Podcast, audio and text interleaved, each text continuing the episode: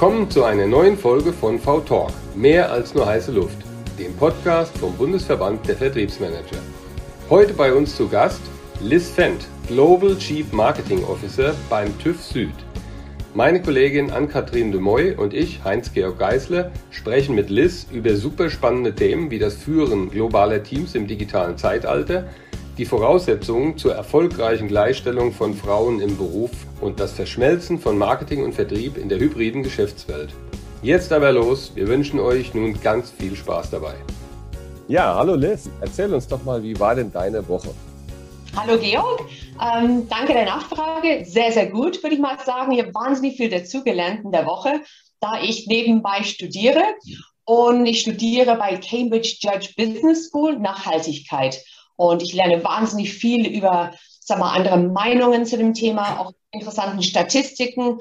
Und ich habe mittlerweile auch ein positives Mindset, was das Thema Nachhaltigkeit auch anbelangt. Da der Prof uns sehr stark, der, also einfach mal auf den Weg bringen will, dass man innovative Ideen und Lösungen finden kann, um eine nachhaltige Welt zu gestalten. Und wie bist du darauf gekommen, jetzt äh, als jemand, der Marketing tätig ist, zu sagen, okay, ich studiere jetzt nochmal das Thema Nachhaltigkeit oder ich möchte da noch tiefer eingehen? Super Frage, weil in äh, meiner Tätigkeit als Marketingchefin für den TÜV Süd weltweit haben wir uns sehr viele Gedanken in letzter Zeit zum Thema, wofür stehen wir gemacht. Ich meine, wir haben natürlich eine Marke, der eigentlich sehr stark mit dem Thema Sicherheit verbunden ist auch mit dem Thema Nachhaltigkeit, aber nicht besonders stark herausgestellt. Und von daher haben wir uns einfach gedacht, es wäre ganz wichtig und auch zeitgemäß, Gedanken zu unseren Marken und Markenbekanntheit zu machen.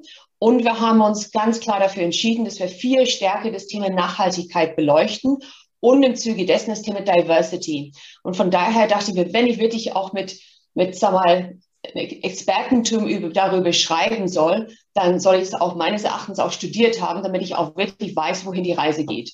Mhm. Wow, das klingt sehr spannend und äh, es ist klasse, wenn man das so toll verbinden kann, äh, wie du mit dem Job dann auch natürlich. Ähm, jetzt ist es erstmal so, du bist, glaube ich, 20 Jahre in Summe beim TÜV. Da sagt der gemeine Deutsche, wow, das muss aber spannend sein. und du machst komplett einen anderen Eindruck, als wir vielleicht das Weltbild haben vom TÜV. Magst du ein bisschen erzählen, ja, wie spannend es doch und, und toll es wirklich dort ist? Ja, absolut. Also ich habe mich damals, ähm, ich habe mich damals beworben um eine Anzeige in der Süddeutschen Zeitung. Die haben damals jemand Internationales gesucht, beim richtig auch für mich damals richtig uralten deutschen TÜV. Und da ich ja ursprünglich aus England komme, dachte ich mir, eigentlich wäre ich perfekt dafür, da ich ja sagen wir, muttersprachlich Engländerin bin und war schon auch zu dem Zeitpunkt vor 20 Jahren schon sehr multikulti unterwegs. Da habe ich auch schon in etliche Länder schon mal gelebt. Jedenfalls ähm, habe ich beim TÜV angefangen, auch mit der Gedanke, ein, zwei Jahre dabei zu bleiben. Dann würde ich wahrscheinlich mit Sicherheit auch was anderes machen. Aber das war dann doch viel interessanter, als ich mir das irgendwie gedacht und vorgestellt habe. Und innerhalb kürzester Zeit habe ich super spannende Projekte übernehmen können, ähm, ich war eigentlich am Anfang in der Unternehmenskommunikation, dann habe ich so das Thema Key Account Management auch mit aufgebaut.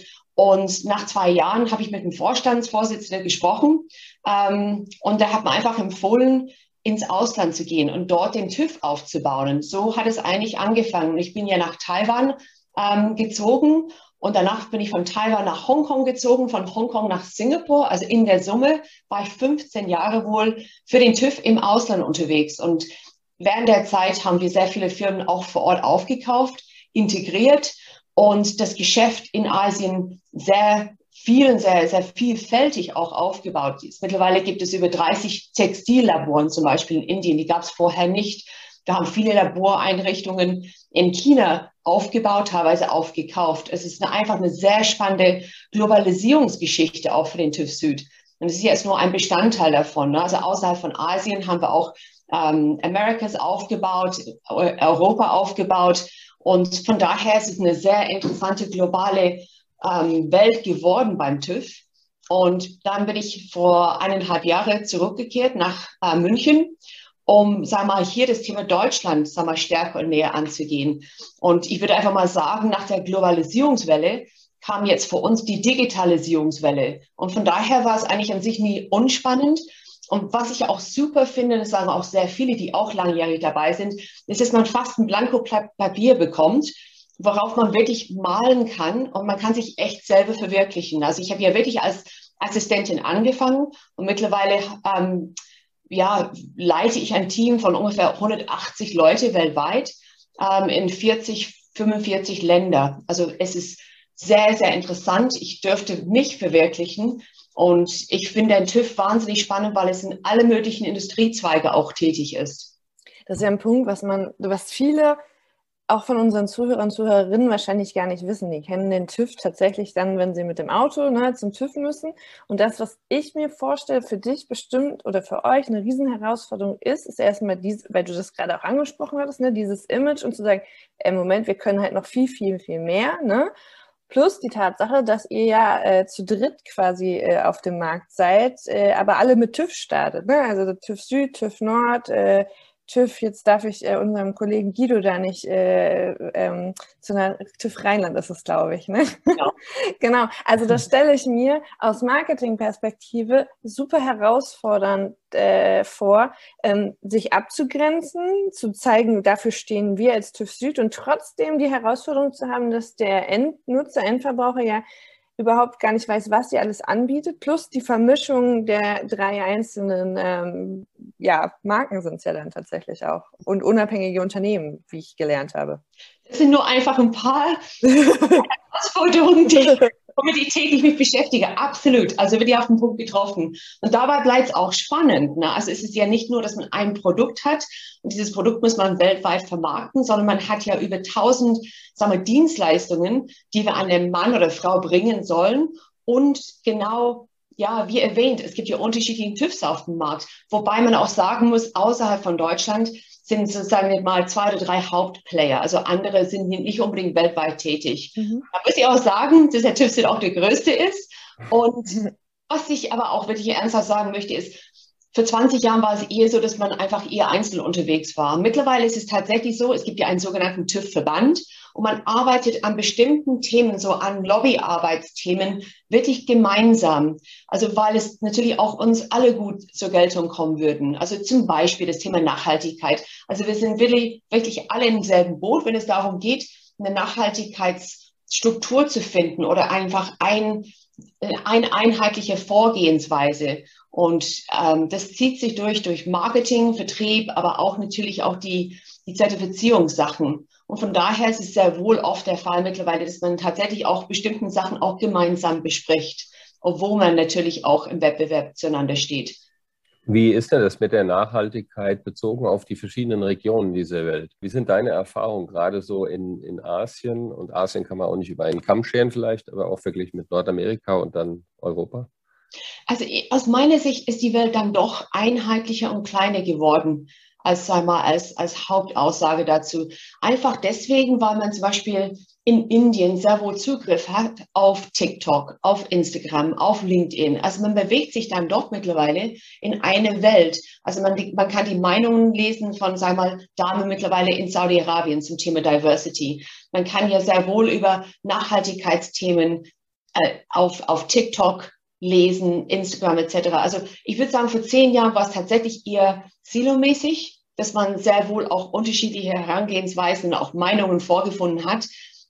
In der Zwischenzeit bin ich echt der Meinung, also ich habe ja viele Kollegen natürlich auch im Ausland, wenn ich jetzt zum Beispiel mit der indischen Kollegin spreche, sie liest dieselben Zeitschriften, die ich auch lese, weil sie einfach alle online sind. Also man bezieht sich, glaube ich, eher auf interessant, also eigentlich dieselben Informationsquellen. Und von daher ist man sehr wohl bestrebt, einfach ein eine Einheit, ein einheitliches Ziel zu erreichen, nämlich Nachhaltigkeit für uns insgesamt. Was das Thema Diversity anbelangt, ja, es gibt ja sehr wohl Nuancen. Ne? Also in Indien ist es eher so eine religiöse Diversity, was auch das Hauptthema ist. Für uns in Deutschland ist das Thema Gender Diversity, sagen wir, hauptvorrangig. Aber was ich auch ähm, aus Marketing-Sicht mache, ich beschreibe und ich habe ja, sagen wir mal, eine Basis, ähm, Inhalt und Konzept, was das Thema Diversity insge insgesamt anbelangt, dann haben wir eine Lokalisierungsstrategie, je nach Thema, was natürlich auch im Land ähm, sagen wir, präsent ist. Also zum Beispiel ähm, Gender Diversity ist für uns sagen wir, das Thema schlechthin in Deutschland und von daher machen wir sehr viele Webcasts, also Webinare, ähm, LinkedIn-Artikel. Äh, das ist eigentlich sagen wir, unser Hauptfokus. In Singapur ist das Thema ähm, ja, kulturellen Diversity. Also, also es hat einfach mal einen anderen Schwerpunkt. Aber der Basis an sich ist wohl der, der gleiche meines Erachtens. Und von daher bauen wir solche Konzepte auf. Wir nennen sie Campaign in a Box. Und dann kann jeder eigentlich vor Ort sagen, okay, ich nehme diesen Basis-Inhaltskit ähm, und darauf setze ich auf mit meinen lokalen ähm, Inhalten, die wirklich auf den Markt zugeschnitten sind. Was ja aber echt Mut macht, wenn du das so erzählst, weil das macht den Anschein, dass wir doch schon viel, viel näher zusammengerückt sind international, als das vermeintlich äh, an der einen oder anderen Stelle noch so ausschaut. Also wenn du das so beschreibst, ist das ja schon durchaus alles noch viel näher jetzt. Ich meine, die Panel-Diskussionen zum Beispiel, die ich, ich selber verfolge, und ich bin ja auch selber oft dabei, es ist selten der Fall, dass man zum Beispiel Panelisten hat zum Thema Gender Diversity, die nur aus einem bestimmten Land kommen. Also ich habe ja zwei, drei die Woche angehört, aber waren Damen aus Saudi-Arabien, war super spannend, eine wohl aus der Türkei, jemand aus Deutschland und und und. Es ist tatsächlich globale geworden. Die Zuhörer sind auch globale geworden und man bildet sich dementsprechend aus, man lernt auch viel dazu. Und von daher ist man, glaube ich, eher globaler unterwegs und globale bestrebt, sag mal, die Welt auch anders zu gestalten. Und ich habe zu Hause ähm, zwei Teenager-Töchter und deren Welt besteht aus Infos, die sie nicht in der Zeitung lesen, sondern die holen ihre Informationen hauptsächlich über TikTok und über Instagram. Und die Infos, die sie herholen, sind aus USA, also sagen wir haupt, ja, hauptsächlich, natürlich auch zum Teil aus Deutschland, aber es sind sehr, sehr multikulti-Welten, der sie auch leben und aufwachsen. Und von daher ist es sehr interessant, weil letzten Endes sind es auch die nächste Generation, die, sagen wir, die Arbeitsplätze auch annehmen würden. Und die haben tatsächlich auch eine einheitliche Sprache fast um Meinung zum Thema Nachhaltigkeit weltweit. Mhm. mhm.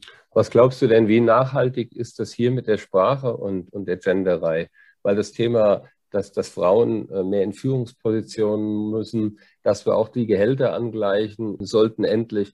Das sind ja alles Themen, die äh, hoffentlich endlich mal wirklich vorankommen. Und das Thema mit der Sprache, das geht so ein bisschen vielleicht in eine andere Richtung. Ich weiß nicht. Also wir im Verband, wir, wir, wir diskutieren das ja auch öfter. Und am Ende ist, ist für uns wichtig, dass das die Menschen wirklich äh, und deren Leistungen in, in, im Vordergrund stehen. Wie glaubst du, geht das mit der Sprache weiter in Deutschland? Also ich habe es eigentlich so verstanden, dass man eigentlich jetzt an sich nichts vorgeben will ne, für einen, sag mal, eine gendered language, was natürlich auch irgendwie schwierig ist. Also aus meiner Sicht, und ich bin ja auch ein Teil, wir haben ja auch ein Arbeitsteam ähm, zu dem Thema. Und wir haben ja auch wirklich Frauen und Männer auch aus aller Welt. Und es ist ja eigentlich in sich, das wollte ich vielleicht mal sagen, ist auch interessant. Es ist ja nirgendwo so wichtig wie in Deutschland, interessanterweise. Obwohl man auch dieselben Thematik letzten Endes auch in der englischen Sprache hat, auch in der italienischen Sprache, auch in der spanischen Sprache. Aber ich frage mich, warum das eigentlich so wichtig ist in Deutschland, aber auch gleichzeitig nicht so wichtig in anderen Ländern und warum das jetzt auf einmal hochgepoppt ist. Ähm, vielleicht wäre es einfacher, eine Entscheidung zu treffen, weil im Moment ist es oft so, dass wir einfach gar keine Zugrichtung haben. Und von daher ist es schwierig, auch eine Entscheidung letzten Endes auch eine Richtung vorzugeben auf Unternehmensebene. Ähm, und sag mal zurück zu dem anderen Thema Gender Diversity. Ich habe, wie gesagt, jahrelang eigentlich in Singapur gelebt. Und es ist ein sehr facettenreiches Thema. Aber was ich jetzt wirklich sagen kann, was man auch hier nicht vorfindet, ist die Infrastruktur, um wirklich Frauen auch zu unterstützen gebe, gebe einfach euch ein Beispiel. Also in jeder Straßenecke ist ein, ein nicht ein Kindergarten, sondern wirklich so eine Art Child Care Center, wo man ab äh, zehn Wochen das Kind quasi abgeben kann. Vielleicht ist es ja negativ behaftet halt hier in Deutschland. In Singapur ist es ja nicht. Und es ist ja oft so, dass also man, man wird auch einen Platz zugesichert bekommen. Dann geht man arbeiten und also sagen wir nach der Arbeitstag ähm, holt man das Kind ab, bringt es nach Hause und dann hat man auch die Möglichkeit als Frau gleich wieder Vollzeit einzusteigen. Und es ist ja auch sehr stark subventioniert, kostet in der Summe ungefähr, glaube 100 Euro im Monat. Und von daher ist es bezahlbar.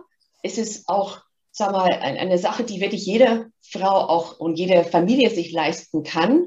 Und von daher erlaubt es, ermöglicht es eigentlich aus gesellschaftlichen Gründen auch eine Gleichberechtigkeit zu haben. Und es wird im Prinzip völlig akzeptiert und erwartet, dass eine Frau wieder einsteigt und dass eine Frau die gleichen Chancen auf Leitungs- und Führungspositionen hat wie ein Mann, weil man auch die Möglichkeit verschaffen hat, von der Infrastruktur her, dass man auch, sag mal, ja, nicht kostengünstig, sondern dass es auch möglich ist, wieder Vollzeit arbeiten zu gehen. Und von daher, ich, ich, ich bin jetzt seit 18 Monaten ungefähr in Deutschland. Ich, ich verstehe auch wirklich aus erster Hand, wie schwierig das insgesamt ist. Es wird ja aus praktischen Gründen erstmal einen, einen Platz zu finden, einen bezahlbaren Platz zu finden. Und von daher wäre mein, mein Bestreben, wenn jetzt einmal eine Politik wäre, zu sagen, man muss einfach die Infrastruktur verschaffen und noch gleichzeitig dazu eine andere Kultur und Erwartungshaltung von Frauen. Also das wird jetzt nicht dieses Rabenmutterhaltung in Deutschland gibt es eigentlich in Singapur zum Beispiel nicht. Also es ist ja völlig akzeptiert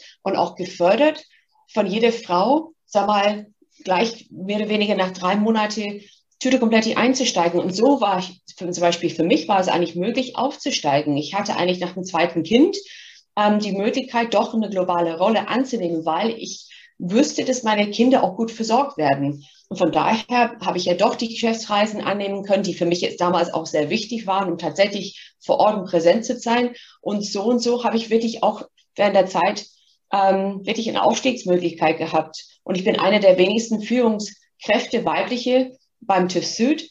Und ich behaupte, das wäre für mich jetzt nicht möglich gewesen, wenn ich zu dem Zeitpunkt in Deutschland gelebt hätte. Das, das ist, glaube ich, der Punkt auch auf die Frage von George, warum das so hart diskutiert wird in Deutschland. Also ich glaube, das ist eine pure Verzweiflung, weil ich bin ja in der Situation, ne? also ich habe mein, mein Baby ist im Juli auf die Welt gekommen, ich bin nach dem Mutterschutz direkt wieder arbeiten gegangen. So, ich habe Gott sei Dank einen Chef, der alles mitmacht, mit mir alles ausprobiert, hat gesagt, okay, du steigst mit zehn Stunden ein und dann gucken wir mal. Ich habe relativ schnell wieder aufgestockt und habe einen Mann hier, der das dadurch, dass wir bei dem Homeoffice sind, mit abfedern kann. Aber äh, mir ist dann mein komplettes Betreuungskonzept zusammengebrochen und meine be beiden Eltern, das ist auch einfach, wann passiert das, aber es ist passiert, gleichzeitig ins Krankenhaus und dann in die Reha mussten, so. Und jetzt stehe ich da mit meinem Talent und irgendwie geht es, ne? Also trotz, dass man nachts nicht wirklich schläft, das funktioniert, aber es ist super hart. Und ich stehe immer wieder vor Situationen, wo ich mir denke so, Okay, krass. Ich dachte, wir wären viel weiter. Ne? Also von Frauen, die mir sagen, ich muss mich doch um mein Kind kümmern, äh, bis hin dazu, dass äh, das als Ausrede genommen wird, ähm, zu sagen, ja, Anni schafft das eh nicht so, ne? wo ich dann eher so sage, ja, okay, alles klar, ich mach's äh, trotzdem. Und was viel schlimmer ist, sind die anderen Mutis um mich rum, die das die ganze Zeit madig reden ähm, und mir äh, wirklich wichtige Tipps geben. Und ich weiß wirklich äh, aus tiefstem Herzen, eigentlich wollen die auch und wissen gar nicht wie. Und ich glaube tatsächlich, das ist so diese Verzweiflung, weil ich meine, wir kriegen Elterngeld und sind da sehr pri äh, privilegiert, das weiß ich. Ne? Und das Jammern auf hohem Niveau, aber ähm, Frauen auf dem Level, in dem wir uns bewegen, die halt wirklich jetzt, ich meine, ich bin jetzt auch schon fast 14 Jahre im Arbeitsleben, ne, auch schon auf einer Position bin, wo ich halt ein Gehalt bekommen habe, ist es nichts. Ne? Es ist einfach nichts. Die komplette Unabhängigkeit geht flöten. Und da hast du da starke Frauen sitzen, die einfach auf einmal komplett abhängig sind. Und die sind neidisch, ne? die, die, die neidern richtig. Und mhm. ich glaube tatsächlich, das Gendern ist so die einzige vermeintliche Möglichkeit, aktuell was zu ändern. Und das ist eigentlich total traurig, weil wir so machtlos sind. Und wie gesagt, ich bin total naiv aus der Schwangerschaft raus in die Mutterschutz, äh, in die Mutterschaft und dachte, äh, wir sind in Deutschland viel, viel weiter und wir sind es einfach nicht. Und äh, ja, das ist krass und deswegen finde ich es so gut, äh, dass du das so sagst, weil ich glaube, wir brauchen mehr Frauen von dir äh, wie dich, die diese andere Welt kennengelernt haben und sagen, okay, so funktioniert es, seht es, guckt, wo ich stehe, ähm, um aufzurütteln, um vielleicht irgendwie, ja, uns zu sagen, äh, das müsst ihr überhaupt erstmal einfordern, ne? weil es gibt so wenig Role Models. Wir wissen gar nicht, nach was wollen wir, was sollen wir fragen, was müssen wir fordern, wie kann es funktionieren. Das Rezept war jetzt ganz einfach, ne? Unterm Strich. Klingt so also, einfach, ja. Ja, klingt einfach. Klingt ne? So die einfach. Infrastruktur stellt, stellt die äh, Kinderkrippen bereit und subventioniert sie so dass alle es nutzen können, dann kommt der Rest von selbst. Weil das ist ja auch der Witz in Töten. Ich ziehe jetzt weg hier aus Berlin, aber hier in Berlin ist Mord und Totschlag nach den Kita-Plätzen nach einem Jahr. Ne? Also hier fangen die an äh, mit Bewerbungsunterlagen und Bestechung mit Schokotorte und solche Sachen. Also das ist hier wirklich, es gibt gar nicht genug Plätze, dass du sogar nach einem Jahr wieder anfangen kannst. Wir schweifen jetzt ab, aber äh, Liz, ich finde es super, dass du dann äh, sagst, guck mal, hier bin ich und so hat es funktioniert, weil wir, wir brauchen so Frauen wie dich. Ja, ja. Also ich glaube auch, was ich vielleicht eine, eine andere Perspektive auch mit reinzubringen, ich glaube, diese, es wird sehr stringent getrennt in Deutschland zwischen Arbeit und das Privatleben. Und es ist in Singapur nicht der Fall. Also meine Kinder waren relativ oft bei mir im Büro Und die war auch, war im Prinzip auch ein Teil, nicht ein Teil des Teams, ist ja einfach über Kandikel gesagt. Aber es wurde eigentlich viel mehr akzeptiert, dass man die Familie mit integriert. Und man hat auch so Family Days und man hat, das sag mal, das war nicht irgendwie so ein Thema, worüber man nicht gesprochen hat. Und auch die Männer haben auch zum Beispiel viele sag mal, Familienbilder eigentlich nur auf dem Tisch gehabt, sondern haben, ja, haben eigentlich oft die Kinder zu Besuch gehabt und haben sehr, sehr viel auch mit den Families auch gemacht. Und das finde ich nicht unbedingt hier besonders oft. Oder vielleicht ist es ja noch einfach jetzt das, was ich halt bisher nicht kenne. Aber ich habe ja meine Kinder neulich eigentlich ins Büro gebracht und es war für, für die meisten sehr überraschend. Und ich finde es gar nicht an sich so schlecht, weil letzten Endes merkt man auch als Teammitglied, dass ich als nicht nur als Chefin Liz bin, sondern auch als Mama. Ähm, die lernen auch meine Kinder kennen und auch wiederum sehen meine Kinder, wo ich halt arbeite, mit wem ich auch arbeite. Das ist, es, ist, es ist fließender und es hat auch dadurch eine, eine, höhere Akzeptanz, dass man auch andere Prioritäten auch hat in Singapur. Insofern ist es tatsächlich sehr wohl akzeptiert, dass man zur Schule muss ähm, und dann, man, man konnte auch damals schon viel mehr vom Homeoffice aus arbeiten. Und ich finde, dass dieses Covid-Thema natürlich auch einerseits schwierig war für die Frauen. Auf der anderen Seite hat es hoffentlich dazu geführt, dass man viel mobiler unterwegs sein kann, viel flexibler auch einen Arbeitsplatz gestalten kann. Weil ich, ich verfolge natürlich auch die Diskussion hier, dass man einfach teilweise hofft, dass man alle wieder ins Büro schüren kann. Auf der anderen Seite wäre es meines Erachtens für Frauen doch viel besser und einfacher zu bestimmten Zeiten auch im Leben, dass man auch eine flexiblere Herangehensweise insgesamt hätte, dass man nicht einfach acht Stunden am Block arbeiten muss und auch nicht unbedingt ins Büro muss. Ja, vor allen Dingen nicht nur für die Frauen, sondern auch für die Männer, ne? weil mein äh, Mann zum Beispiel geht jetzt mit unserem äh, Kleinen ähm, zum Babyschwimmen ne? ähm, in seiner Mittagspause. So, das kann der aber nur, weil, weil wir aktuell im Homeoffice sind. Das äh, mhm. würde sonst gar nicht funktionieren. Ne? Und auch da ist ja wieder so dieses Thema Gleichberechtigung. Ich meine, ähm, da, da, da sprechen wir dann immer, man müsste den Müttern, aber ich erlebe halt auch wenig äh, und auch da hat mein Mann, glaube ich, auch wieder Glück, weil der hat einen Arbeitgeber, der ist da auch anders aufgestellt. Aber ähm, in den anderen Paaren, mit denen ich spreche, auch wenig Männer, die überhaupt die Möglichkeit haben, ne, sich mhm. wirklich zu kümmern. Die würden gerne wollen, können aber gar nicht. Hm. Ich denke aber, die, die Digitalisierung, die lässt sich natürlich nicht aufhalten und äh, vor allem ist sie eben einfach auch das Stück, was jetzt vielleicht gefehlt hat, dass eben die private Welt mit der Businesswelt äh, verschmelzt, ja, weil es ist nicht mehr trennbar, ganz klar. Zumindest in den Berufen, wo wir jetzt unterwegs sind, Vertrieb, Marketing, ähm, was auch die Arbeitszeiten angeht, von daher könnte das ja durchaus sehr unterstützend wirken, oder? In Zukunft, dass es hier besser wird bei uns. Absolut, absolut. Ja.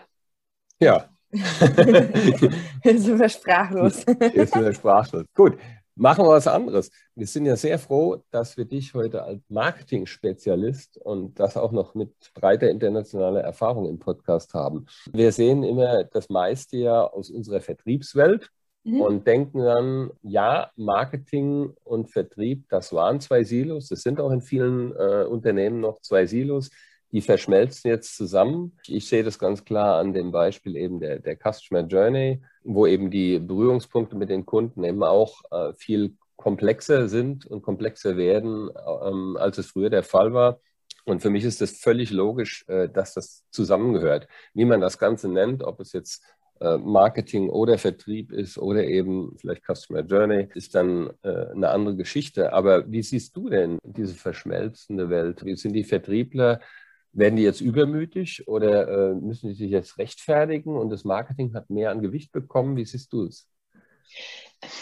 Also, keine einfache Frage. Ich würde sagen, man müsste meines Erachtens es auch dezidiert auch unterscheiden zwischen Art von Kunden. Also wir haben ja bei uns ähm, das so aufgegliedert, dass wir gesagt haben, wir haben Key Accounts, also als sagen wir, Kundengruppe Nummer eins, ähm, nicht als Prio eins, aber sagen wir, eine Art von Kundengruppe. Da haben wir fast 80 Key Accounts ähm, definiert, die wir auch sehr persönlich betreuen. Also das, wir haben sehr wenig Account-Based Marketing da eingesetzt, weil wir gesagt haben, die Beziehung ist wahnsinnig wichtig. Mhm. Die Beziehung soll wirklich menschlich gepflegt werden und von daher haben wir für die 80 Accounts Account Manager jeweils und dann haben wir einen sogenannten Executive Sponsor. der quasi auch versucht, auch Lobbyingarbeit zu betreiben, auch der Account Manager zu unterstützen. Also sehr stark betriebsbezogen und ist auch gut so. Dann haben wir auf der anderen Seite ganz extrem in eine andere Richtung das Thema E-Business.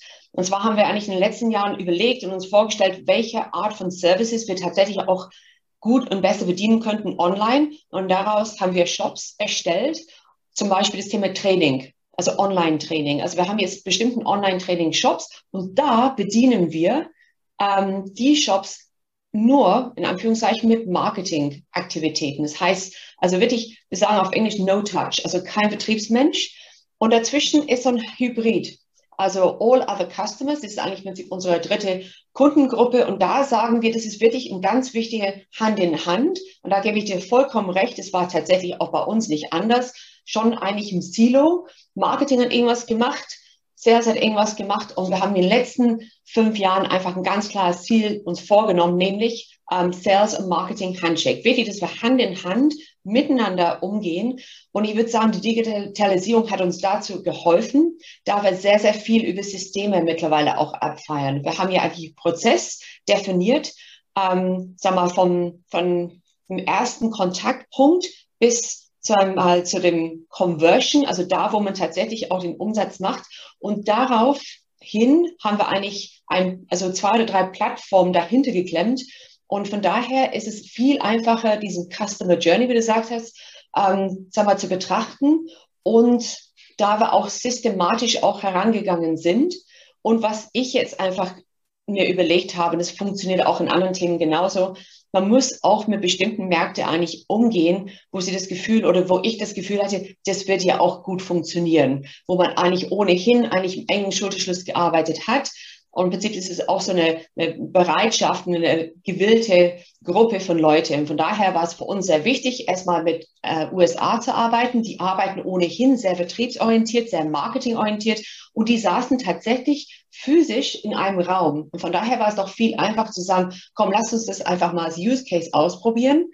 Im zweiten Step machen wir das jetzt in Indien, auch sehr vertriebsgesteuert, auch ein sehr starkes Marketing-Team. Und peu à peu machen wir dieses Sales und Marketing Handshake auch jetzt einmal mit der Unterstützung von den unterschiedlichen Systemen wie CRM und Marketing Automation. Und dieses Rollout haben wir für die nächsten zwei Jahre vor. Ähm, und Deutschland ist nächstes Jahr dran. Und äh, ich gebe dir vollkommen recht, es ist auch ein Silo gewesen. Und es wird auch dadurch besser, dass man auch gemeinsam KPIs erarbeitet, dass man auch Systeme auch dahinter klemmt, dass es jetzt nicht nur personenabhängig ist und dass man auch dieses KPI setzt, das wirklich sag mal, Sales und Marketing dieselben Ziele auch mal gesetzt bekommen. Und wie setzt ihr ähm, das dritte Silo mit dazu, das Thema ähm, Produktentwicklung? Habt ihr das, ähm, da, könnt, habt ihr Chancen aus Vertrieb und Marketing da mitzusteuern und äh, mitzugestalten?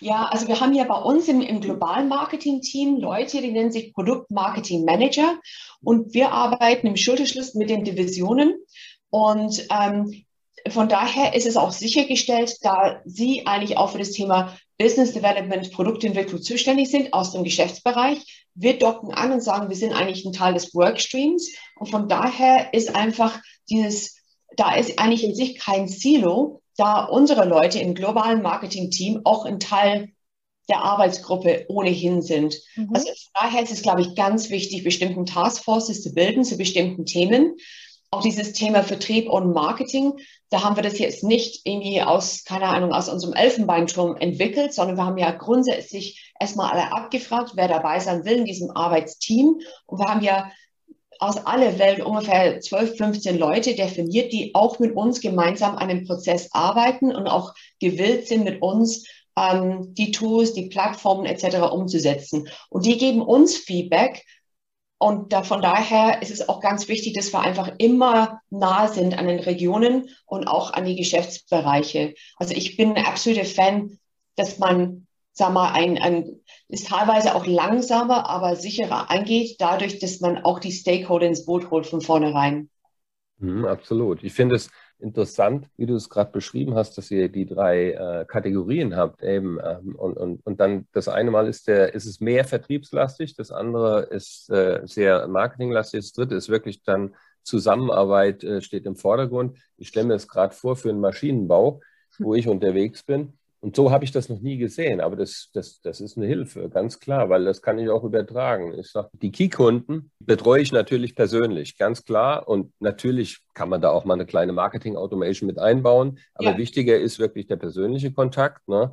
Äh, dann habe ich eben die, ich sage, bei, bei, bei uns sind es dann vielleicht die Neukunden, ja, die ich überhaupt gewinnen möchte. Mhm. Äh, da bin ich sehr, sehr stark auf der Digitalstrecke unterwegs. Und dann habe ich von mir aus die, die B- und die C-Kunden dieser Welt, wo man eben gar nicht die, die Zeit und die Kapazität hat, sie so intensiv persönlich zu betreuen, wo auch der Umsatz natürlich ein anderer ist.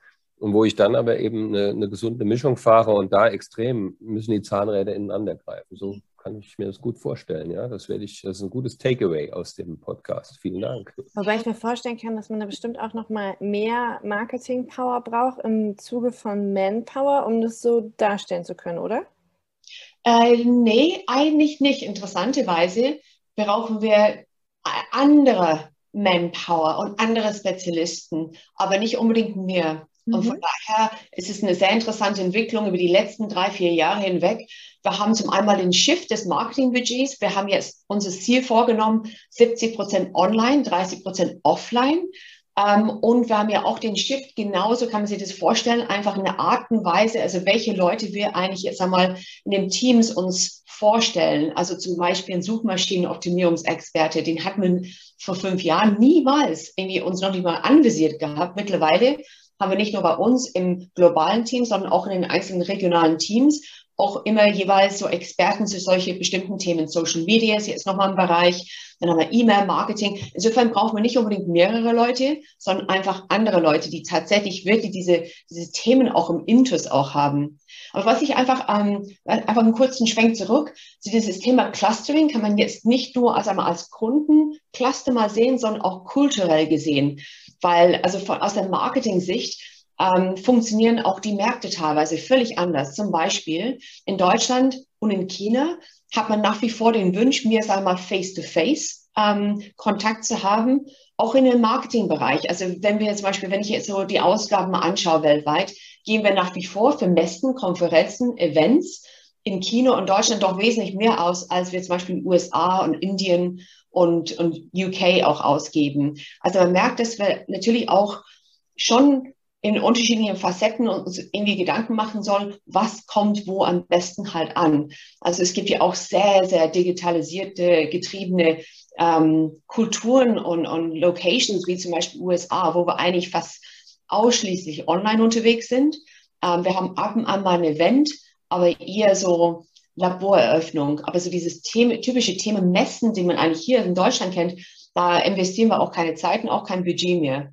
In ähm, in, in England ist es auch genau wie in den USA. Dann gibt es auch so andere Länder wie zum Beispiel ähm, ja, also China, wo man ganz, ganz wichtig nach wie vor auch für die anderen Kunden, nicht nur Key Accounts, sondern wirklich alle Kunden sehr oft und rege auch den menschlichen unter vier Augen Gespräch sucht. Also wir machen zum Beispiel Oktoberfeste, ähm, durch ganz China hinweg. Wir haben so bestimmten Events. Also wir, wir besuchen den Kunden und es ist wahnsinnig wichtig, weil die Beziehung steht an vorderster Stelle. Und insofern diese Digitalisierung ist nice to have. Das machen wir eigentlich auch, aber eher als Ergänzung dazu. Und stattdessen in den USA ist es eher andersrum. Wir sagen, Digitalisierung ist ganz wichtig. Wir machen viele Webinare, wir machen viel E-Mail, wir machen alles mögliche, was digital anbelangt. Und ab und an sehen wir den Kunden vielleicht alle zwölf Monate, alle 18 Monate. Mhm. Siehst du da, weil das ist ein spannendes Thema. Die Diskussion haben wir im Verband nämlich auch immer wieder, weil durch Corona haben wir ja jetzt nun in Deutschland auch dieses Digitalisierungsding und dieses äh, Weg vom Kunden. Und wir haben die eine, die eine Seite, die sagt, okay, alles klar, wir sind viel effizienter, wir wollen gar nicht mehr zurück, ähm, wir bleiben bei den Webmeetings und wir haben die anderen, die ähm, wenn ich es jetzt mit Schubladen machen wollen würde, doch eher die sind, die schon länger Vertrieb machen. die sagen, ich will wieder zurück, wo man dann irgendwie auch sagen könnte, okay, ihr wollt euch nicht umgewöhnen, ne, wenn man da jetzt gemein drauf guckt. Wie siehst du die Entwicklung? Glaubst du, dass das aus Vertriebsperspektive wieder äh, zurück in die alte Welt geht? Nee, also ich glaube, man, man diskutiert es grundsätzlich sehr viel, sei es eigentlich Betrieb, sei es Marketing oder sei es überhaupt Back to Office. Gehen wir überhaupt zurück oder was passiert danach? Also ich bin der Meinung, dass es nach wie vor vermehrt in Richtung Online auch einiges abspielen wird. zurück auch zu unserem ursprünglichen Thema, auch aus Nachhaltigkeitsgründe. Also ist es überhaupt nachhaltig, dass der Vertriebsmensch, sagen wir mal, zu 80 Prozent on the road ist? Wahrscheinlich nicht. Also wenn man effizient überlegt, wie man auch den Tag gestalten könnte oder die, die Arbeitszeit von einem Vertriebsmensch, könnte ich mir sehr wohl vorstellen, dass man sagt, eigentlich so 70, 80 Prozent online. Aber ganz wichtig nach wie vor ist die Kundenbeziehung. Und ich bin nicht der Meinung, dass man eigentlich eine Beziehung aufbauen oder beibehalten kann, wenn man sich nur virtuell kennt und sieht. Aber also auch diese die Vertriebsmenschen, die auch länger unterwegs sind, die haben wir auch im Marketingbereich auch. Also ich, wir bereiten sehr, sehr viele Trainings vor. Also ich glaube, es ist einfach eine neue Welt. Ich, wir machen wahnsinnig viel in Richtung Thought Leadership über LinkedIn. Und ähm, die meisten CEOs, mit denen ich auch arbeite, sind erstmal etwas skeptisch, das Thema zum Beispiel LinkedIn gegenüber. Wir machen sehr viele Trainings und dann setzen wir auch gemeinsam Posts in die Welt ab. Und sobald man auch einen Andrang und Resonanz spürt, dann merkt man, dass sie auch begeistert sind. Und von daher ist es ein bisschen so ein Handholding-Prozess für den Anfang. Ähm, und ich glaube, das ist, bestimmte werden, also bestimmte Leute, jetzt nicht nur Vertriebsmenschen, sondern bestimmte Leute werden den Sprung schaffen und bestimmte andere halt vielleicht dann nicht. Aber ich merke sehr wohl, dass sehr, sehr viele mittlerweile auch, auch im privaten Bereich viel online sind. Und von daher ist es ja auch keine unbekannte Welt. Sag ich mal, wenn man ohnehin online ist, dann ist LinkedIn nicht unbedingt wahnsinnig fremd. Und man, also ich fange meistens damit an, einen CEO so zu onboarden, dass er erstmal viel liest, dass er selber vielleicht nicht unbedingt aktiv unterwegs ist. Und dann arbeiten wir gemeinsam an einer Strategie, wo er Kontakte knüpfen kann. Und dann ist es, glaube ich, die Welt dann noch nicht mehr so fremd. Und man merkt auch, dass in anderen Bereichen, auch in anderen Firmen, man genauso viel mittlerweile auch online ist. Und von daher trifft man sich und man kann sehr viele inhaltsreiche Online-Gespräche auch finden. Und, und es führt, glaube ich, echt zu einem interessanten Digital, Digital Sales. Und wir nennen das auch bei uns Digital Hunting wo wir auch LinkedIn ähm, eingeladen haben. Die haben uns einiges beigebracht. Also wir haben auch LinkedIn Navigator. Bestimmte nutzen es, andere nicht. Aber es ist, glaube ich, einfach eine, ein Change-Prozess für auch viele. Aber meine lange Antwort kurz gefasst ist 80 Prozent online, 20 Prozent offline. Wo glaubst du, entwickelt sich LinkedIn weiterhin in den nächsten fünf Jahren? Es scheint ja ein wichtiges Tool für euch zu sein. Ich bin sehr, sehr gespannt, was ich, ich habe mich oft die Frage gestellt, auch in den letzten zwei Wochen. Ne? Also es ist auch völlig anders geworden, als es sagen wir, am Anfang war. Und ich habe so ein bisschen etwas Bedenken, dass es teilweise auch ein Information Overload ist. Also wenn man reinschaut, ich meine, es ist auch die Frage, was stellt man rein, was stellt man nicht rein und wie viel Zeit ähm, verbringt man auch bei LinkedIn. Also noch ist es ein sehr relevantes Tool. Es ist eine sehr interessante Frage, inwiefern wie es sich weiterentwickelt, keine Ahnung, ganz ehrlich. Also ich finde es eine spannende Geschichte. Wird es auch einen Facebook-Verlauf haben, wo es dann doch nicht mehr in ist, wenn die Gen Z und die Millennials, die demnächst auch bei uns in den Arbeitsmarkt einsteigen, sagen, um Gottes Willen, ist ja völlig uncool. Wir entwickeln was völlig anderes. Ähm, also wenn ich meine beiden Töchter LinkedIn zeige, die finden es total öde und langweilig. Oh. Und von daher kann ich mir gut vorstellen, wenn die aus der TikTok-Welt kommen und dann nächst, ich meine, die sind letzten Endes in zehn Jahren in der Arbeitswelt, ich kann mir vorstellen, dass sie sagen, das ist irgendwie viel zu, zu statisch. Old school. Old school, ja. genau. Ich meine, ich brauche gar nicht mit Facebook um die Ecke kommen, die drehen nur die Augen. Also insofern könnte ich mir gut vorstellen, dass wir uns irgendwie da vorfinden können in LinkedIn. Und LinkedIn wird sich vielleicht weiterentwickeln, vielleicht gibt es eine Abspaltung, vielleicht gibt es ein neues Tool also was ich darin ja so spannend finde, ist, dass wir jetzt schon wissen, dass das in fünf Jahren der komplette Sales-Prozess wieder ein anderer ist. Ne? Weil wir waren so dankbar über LinkedIn jetzt äh, im Lockdown, weil man einfach richtig gut Kontakte und Kaltakquise, äh, also Kontakte knüpfen und Kaltakquise machen konnte. Und ähm, ich glaube, dass es ein wichtiger Skill ist, sich also veränderungsbereit zu sein und dazu zu lernen und nicht zu warten oder dazu erwarten, dass alles so bleibt wie bisher, weil wir wissen ja jetzt schon, in fünf Jahren wird alles anders sein oder ähm, ja, super spannend tatsächlich an der Stelle. Äh, ja, weil das, das, muss man halt einfach, dem muss man sich bewusst sein. Ne? Im Vertrieb wird es einfach niemals mehr so sein, dass es so bleibt wie immer. Und im Marketing auch nicht. Ja, bei euch ja sowieso. Ist ja, ist ja bei euch ist ja noch schneller alles wieder anders. Und ich, ich merke einfach, egal was ich mache, wenn ich die tollsten Dinge entwickle, die haben ein Shelf Life von höchstens zwölf Monate. Dann wird es schon wieder alt. Dann müssen sie was Neues erfinden, was auch an sich ganz interessant und spannend ist. Und von daher, ich meine, wenn wir jetzt sehr viel zum Beispiel machen, wahnsinnig viele ähm, Panel-Diskussionen über LinkedIn. Aber ich meine, das haut, glaube ich, das ist noch spannend. Ich könnte mir gut vorstellen, ein, zwei Jahren ist es ja schon völlig unspannend. Und dann müssen wir uns einfach mal was Neues und was anderes überlegen. Was ich ja krass finde. Ich meine, ähm, tatsächlich weiß ich, was ihr für eine Schlagzahl im Marketing habt. Und wir hatten das gerade, dass immer alles neu ist und ihr wirklich auch visionär denken, noch visionärer denken müsst als wir im Vertrieb. Du machst jetzt äh, nicht den Eindruck am Samstagmorgen, als wärst du völlig fertig von der Woche. Du hast gesagt, du studierst noch nebenbei, ja, hast zwei Kinder, äh, pubertierende Kinder. Was machst du? Wo kommt die Power her? Bitte verrat es uns.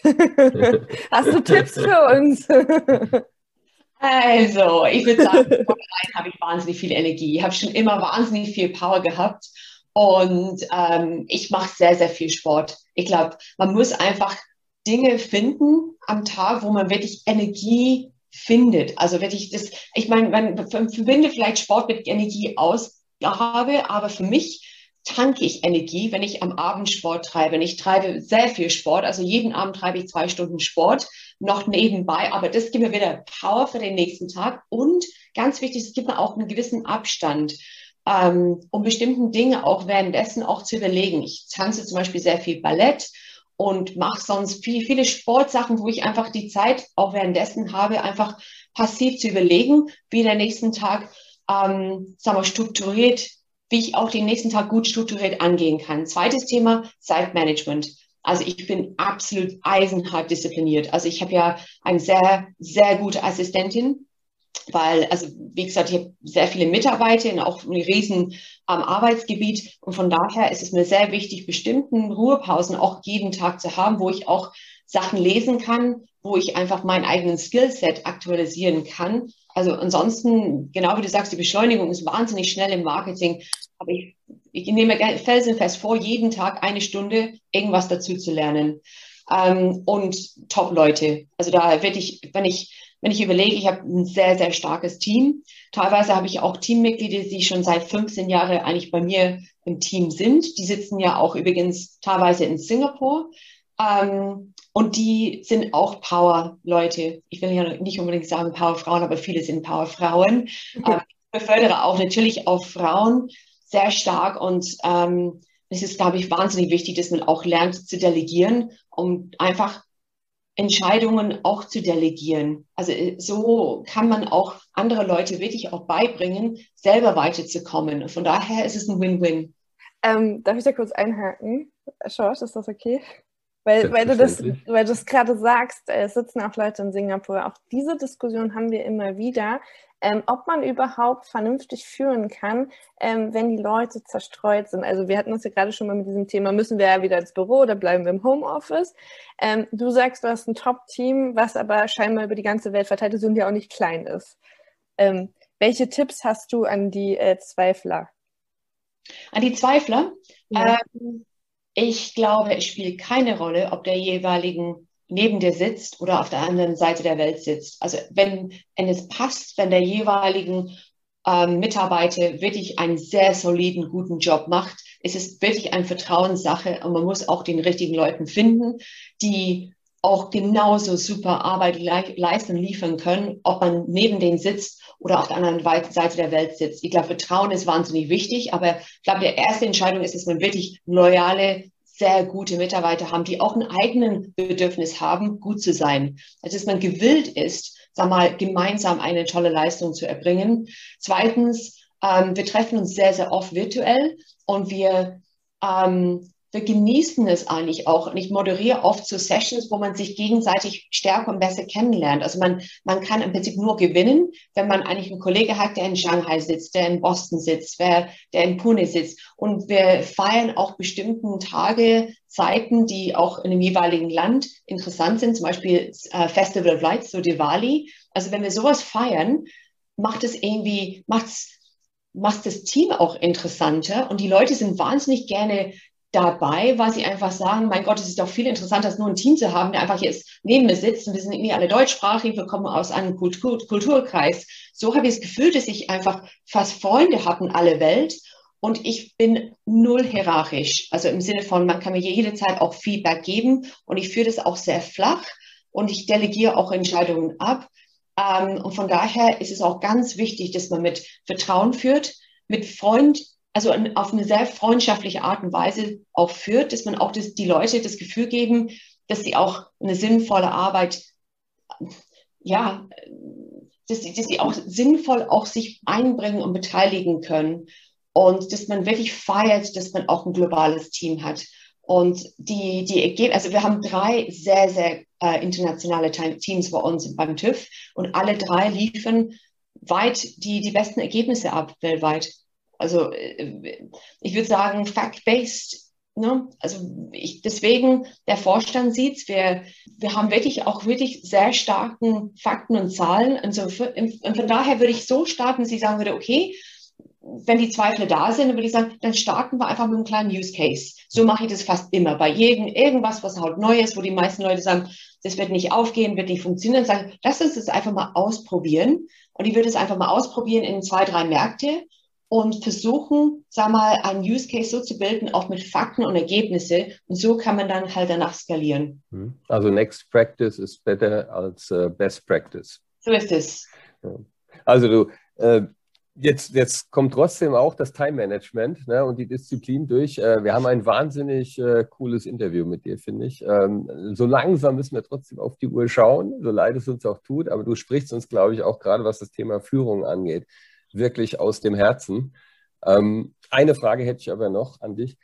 Du bist ja unheimlich viel rumgekommen und hast auch wirklich ein erfülltes Berufsleben, auch Privatleben bestimmt. Ähm, wie definierst du das äh, Wort, äh, den Begriff Glück für dich? Was ist Glück? Hm. Dass man sich selber akzeptiert. Ähm, ich habe jahrelang einfach sehr viel Kritikpunkte an mich selber gehabt. Ich habe immer versucht, mal mich zu verbessern. Ich habe mittlerweile auch eher das Gefühl, ich, werd, ich bin 50 geworden neulich, dass ich angekommen bin. Und ich habe mich eigentlich auch die Frage gestellt, was ist für mich Glück oder Happiness? Und ich glaube, dass man auch die Zeit in dem jeweiligen Moment richtig genießt und dass man auch das Beste gibt in, in dem jeweiligen Moment und auch die Sachen schätzt, die Menschen schätzt, das Team schätzt, die Arbeit schätzt, dass man einfach, ähm, einfach das Gefühl hat, dass man hier and now glücklich ist, dass man es eigentlich wahrnimmt und die Zeit genießt. Also ich glaube, wir haben nicht leider Gottes noch 150 Jahre noch vor uns und jeder Tag ist sehr, sehr wertvoll und wir sollen auch jeden Tag, jeden Moment genießen und das Beste draus machen. Wow, was für ein Schlusswort. also ich könnte mich jetzt so stundenlang weiter mit dir unterhalten. Ich finde es super inspirierend, ähm, super wertvoll. Wenn es unseren Zuhörern und Zuhörerinnen auch so geht, wo und wie können sie dich kontaktieren? Bist du bereit für Gespräche, für Fragen? Ich bin überall online. Ich bin total ein Mensch. Also ich würde sagen, am allerbesten über LinkedIn und. LinkedIn Messenger. Okay. Und in zehn Jahren TikTok. Genau, LinkedIn, TikTok, wie auch immer. Sehr cool. Dann danke dir für deine Zeit. Hat super Spaß gemacht. Und äh, ja, wir freuen uns auf hoffentlich weitere Gespräche mit dir.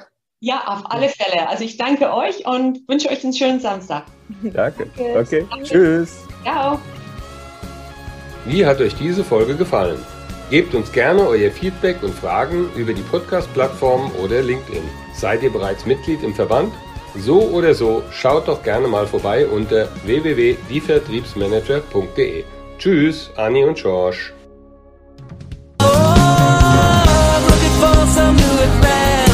And you know what, it really makes me wanna fly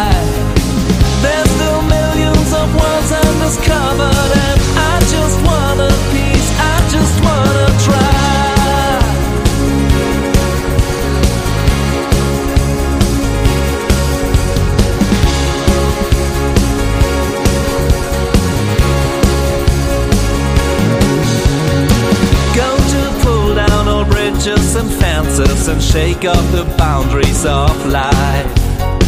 I just wanna meet who meets my expenses. I'm ready for the big surprise. Surely end up in new constellations, which I've never pictured before. Soon get chased by my own expectations, but still I'm a coward to the core. Looking for some new adventures, and you know what me what I feel.